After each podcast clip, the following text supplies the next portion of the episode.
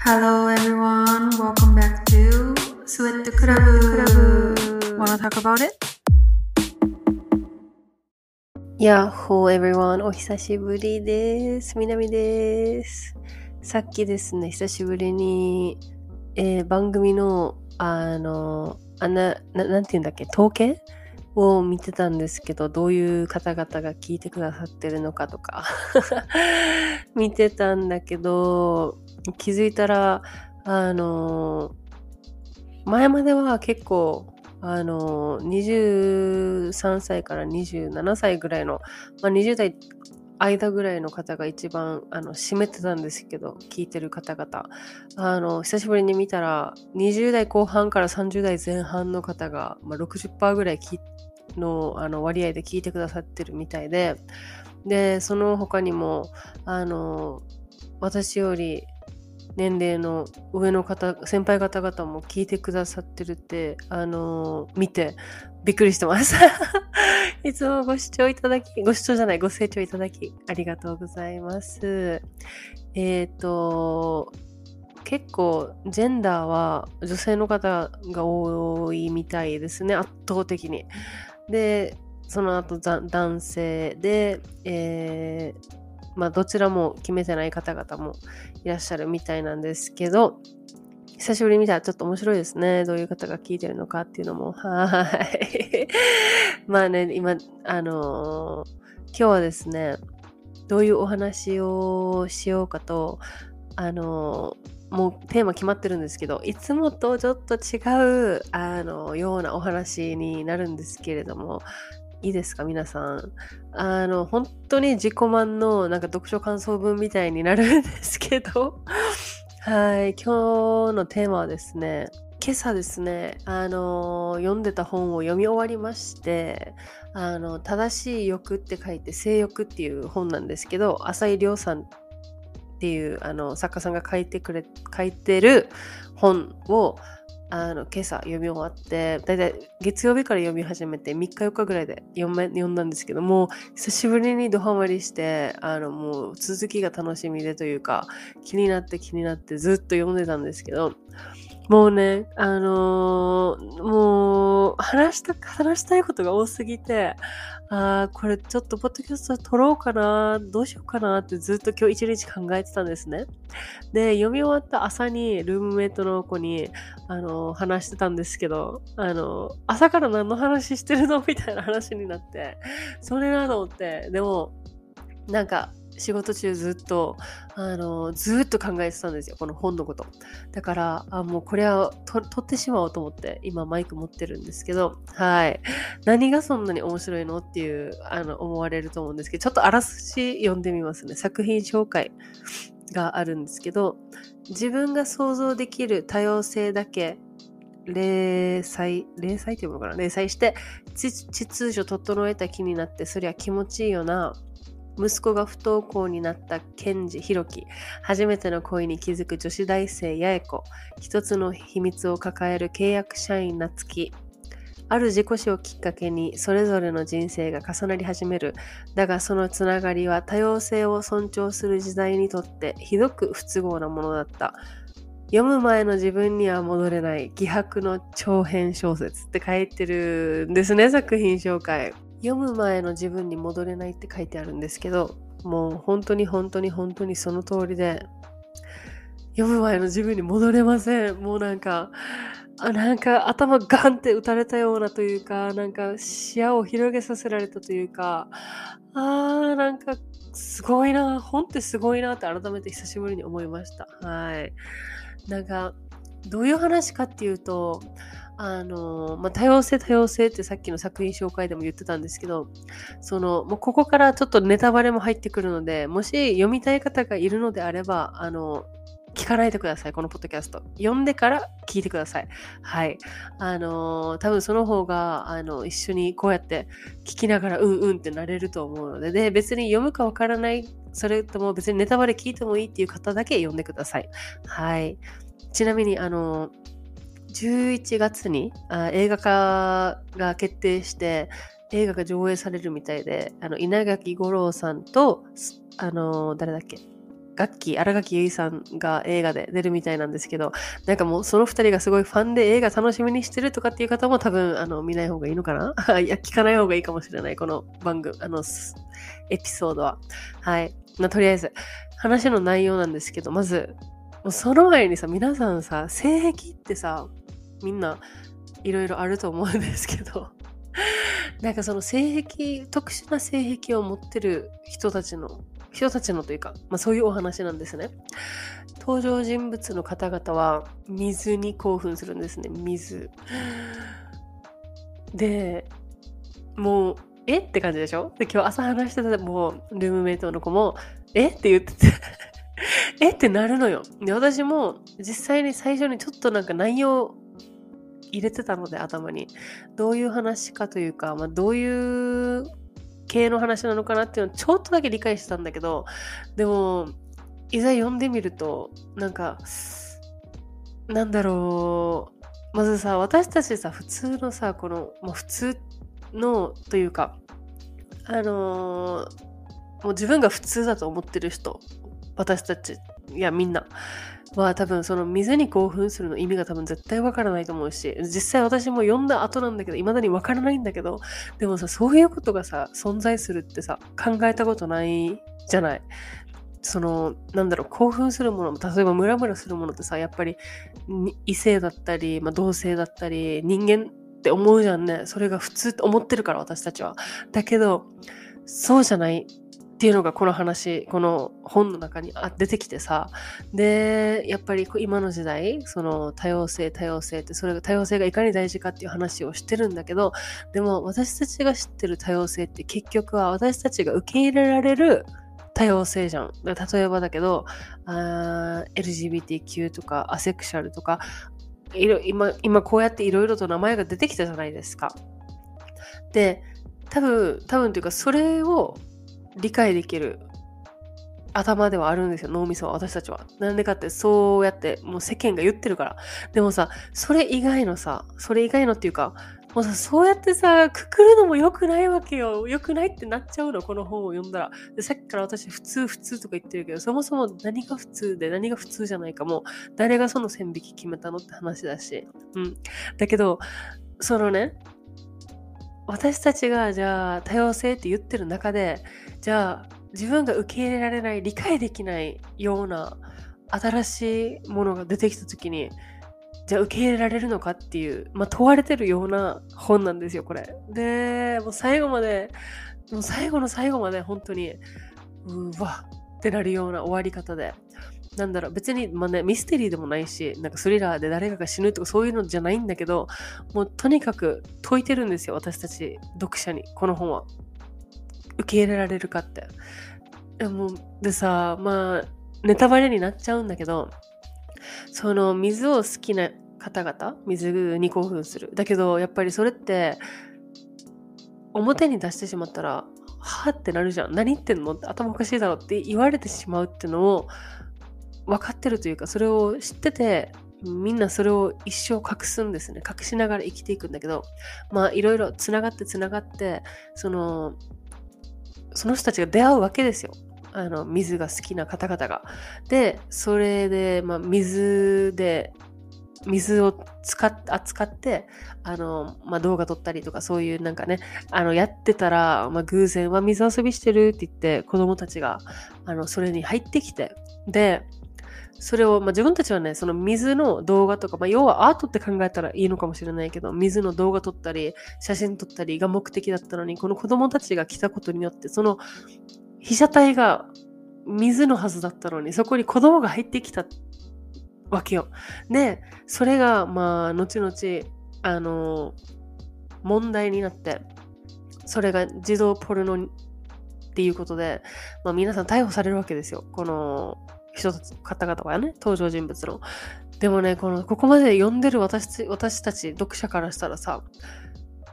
違うじゃん。この人たちはさ、人間に興奮しないのね。人間にムラムラしなくて、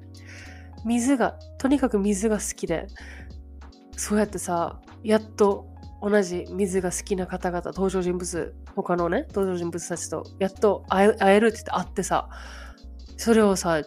好きでさ、写真撮ってただけなのに、勝手に入ってきたの子供たちなのに、それがさ、児童ポルノってことでさ、逮捕されてさ、でも絶対、その、警察とか検事さんとかも、もう理解できないだろうっていうことで、もう諦めてるわけ、みんな。その、まあね、自分のそれそれが特殊ってのも多分理解してて、人に言ってはいけないことってなってるから言わないってのもあるのかもしれないけど、でも、検事さんたちも、なんか、ななんでこんなことしたのって子供が撮りたかったんでしょ？みたいな。いや、そうじゃないって、じゃあ何ってなった時に説明ができないんですよ、この人たちは。で、見てるこっちも、読んでるこっちももどかしいし、だって違うじゃん。子供じゃないじゃん。あの、もともとの、あの、予定は。だけど、まあ、結局それに収まって捕まってみたいな。だから、なんだろう、その、警察や検事さんからしたら正しいことをしてる。その、まあ、子供を、濡れた、水に濡れた子供たちの写真を撮ってたから、ではこの人たちは小児性愛者だから、捕まえるべきだって正しいことをしてるんだけど、してるのかもしれないけど、でもじゃあこの人たちがさ、自分が好きでさ、水をさ、写真撮っただけなのにさ、それはじゃダメなの？みたいな。とかさ、いろいろ考えちゃうわけですよ。うん。でもなんかね、まあそこじゃないんだけど論点は。結局はその多様性多様性っていうさ、話をしててさ、本当に私が思ってる、私が考えてる多様性って、本当に多様性なのかな？みたいな。とかって思ってさ、もうずっとそれを考えてたわけですよ、今日一日。で、物語の中にもちょいちょい出てくるんだけど、まあ、この主人公というか登場人物の方々は水が好きっていう話だったけど、他にも、えー、風船が好きとか、えー、まあ、なんだろう、窒息とか、ま、ちょっと、ちょっと、うん、で、これね、こうやってさ、そのネットに流すのもさ、大丈夫なのかなって思いながら話さないといけないのもさ、これってやっぱり世間が正しいとか正しくないってもう決めてるからさ、うーってなるんですよ、こっちも。でも、その他にも私たちが本当に想像し得ない、えー、ものがいっぱい出てきてさ、もう、なんだろう、それ読み終わってしまったらさ、こういうね、こういう世界があったんだっていうさ、なってさ、もう余韻でずっと浸ってしまってさ、うーん、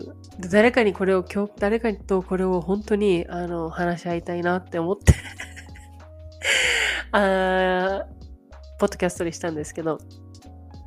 なんかちょっと重いじゃないけど、やっぱり皆さんね、あの、レビューとかに人に勧めていいのかわからないとか、あの、問題作なのか傑作なのかわからないとかさ、もういろんな議論が行われてて、で、私もなんかちょっとダークな話なのかなと思って、メンタルの状態がいい時に読もうと思って、今回読むことにしたんだけど、もうでも本当に読んでよかったと思うし、で、プラス、読んでほしい。なんか読んで、なんか人に勧めていいのかわからないって言ってる人もいたんだけど、私は勧めたいですね。ちょっとなんか、読んでて、うってなるところもあったんだけど、でもだからそこってそれってさ、やっぱり普通として生きてきた、自分が普通と思ってさ、生きてきてさ、その自分が分かり得る、自分の頭の中にしかない価値観だったり、その多様性だったりっていう状態で読み始めてるから、うってなったりする部分もあるけど、でもさ、読み終わった後には、あーってちょっと納得じゃないけど、まあね、思うわけですよ。はい。で、なんかさ、もうこれどういう、みんなどういう気持ちなんだろうと思って、もういろんなサイトでレビューとか見てたんですけど、うーん、もうすごかった、凄まじい熱量だったとか、自分の想像力の限界を突きつけられ続けた読書時間。どんな言葉を尽くしてもどんなに想像力を膨らませてもできないこともあるのだと思い知らされたとかさ。本当にそう本当に本当にそうなんですよ、うん、現代の社会潮流に一石を投じる傑作だと思います。多くの人に読んでいただいて考えてほしいとかさ。多様性のある社会イコール誰もが生きやすい社会という概念を粉々に打ち砕いてるとか、自分の価値観、世界観がアップデートされていく感じがして、読後は世界が輝いて見えたってさ、本当に本当にそうなんですよ。価値観と世界観がもうすごい変わった。180度とは言わないけど、えー、っとね、今まで多分、三角しか、なんだろう。えー、っとね、今まで、まあ、3%ぐらいしか見えてなかった世界が7%ぐらいになった気分。うーん。他にもね、自分が信じる正しさは誰かにとっての暴力になり得るとか、自分が知っている、認識してる世界の狭さを思い知らされた感覚です。読み終えた後自分が信じてる価値観は儚く脆く崩れるけどそれを引き換えに新しい自分が生まれるようなそれくらいの衝撃がある作品でしたとかさあー、もう本当に本当に本当にそうなんですよ。で、この作者さんがすごいなと思ってさ、価値観多様性という言葉でぶん殴られる衝撃とかさ、もう本当に言葉にならない、言葉にできないとかって書いてある方もたくさんいるんですけど、うーん、読めば、そう、これ、読めば必ず世界が変わるとかって書いてある方もいてさ、本当にそうなんですよね。自分なりに理解したつもりで今までたくさんのことを伝授して生きてきた誰もがそうだろう。この物語はその人なりの根本を、根元を破壊しに来た刺客。なんて恐ろしくて凶暴な本。読む前の自分にはもう二度とも戻れないのだと。愕然とした、とてもじゃないけど、面白かったよなんておすすめできない。でも読んでよかった、それだけは間違いないって。本当に、もうね、もう皆さんのレビューもね、もう本当にさ、納得できるようなさ、話、内容ばっかりで、なんだろう、面白かったではないんです、本は。面白かったっては言えないけど、でも本当に読んでよかった。もう一回読めるかって言ったら、読めるけど、もう少し待って、この余韻を、余韻に浸って、数年後に読みたいですね。うん。あと多様性を大事にしてる人とか、あの、今ちょっと探しきれなかったんですけど、自分が普通って思ってる人に読んでほしい。絶対変わるから、頭、概念が。価値観も変わるだろうし、うーん、で、これをどうやって映画化するんだろうっていうのが本当に私は楽しみで仕方がない。ねえ、なんかここまでさ、聞いてくれた方々さ、もうネタバレも全部さ、聞いてるしさ、え、なんか、どういう話というか、なんか読みたくなるのかわかんないけど、私、落ち入っちゃったし。だけど、もう読んでみてほしい、本当に、本当なんだろう。もう何度も言ってますけど、決して面白いわけではないけど、なんか衝撃というか、読んでよかったって本当に思います。あともう何度も言ってるけど、読む前の自分には戻れないです。はい。本当にすごい、この作品は。はい。なんか久しぶりに本にこんなに興奮して、本っていいな、最高だなって思いました。はい。もうやばいね。本当にオタクのあの、エピソードというか、これだけで20分話せる私すごくない？でも本当にそれぐらい良かったんです。だから、あの、もうみんなにおすすめしたくて、あの、話したんですけど、で、もしね、もし、あの、実際読んでくれた方がいたら、あの、感想を送ってほしいし、逆にもうすでに読んでる方がいたら、それこそ私のこのエピソード聞いて、私はこう思ったよ、ああ思ったよっていうのを、ぜひ、ぜひ教えてください。ぜひ聞きたいです。もうこれ読んだ人と本当に語ってみたい。はい。ということで。今回はこんな感じのエピソードになるんですけれども、今日もご視聴いただきありがとうございます。また次のエピソードでお会いしましょう。チャオチャオ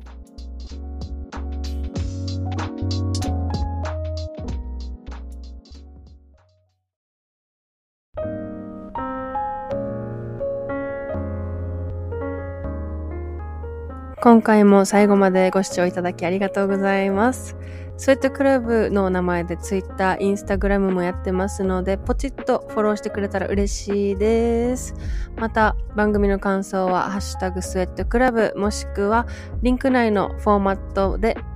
募集してます。それではまた次のエピソードでお会いしましょう。チャオチャオ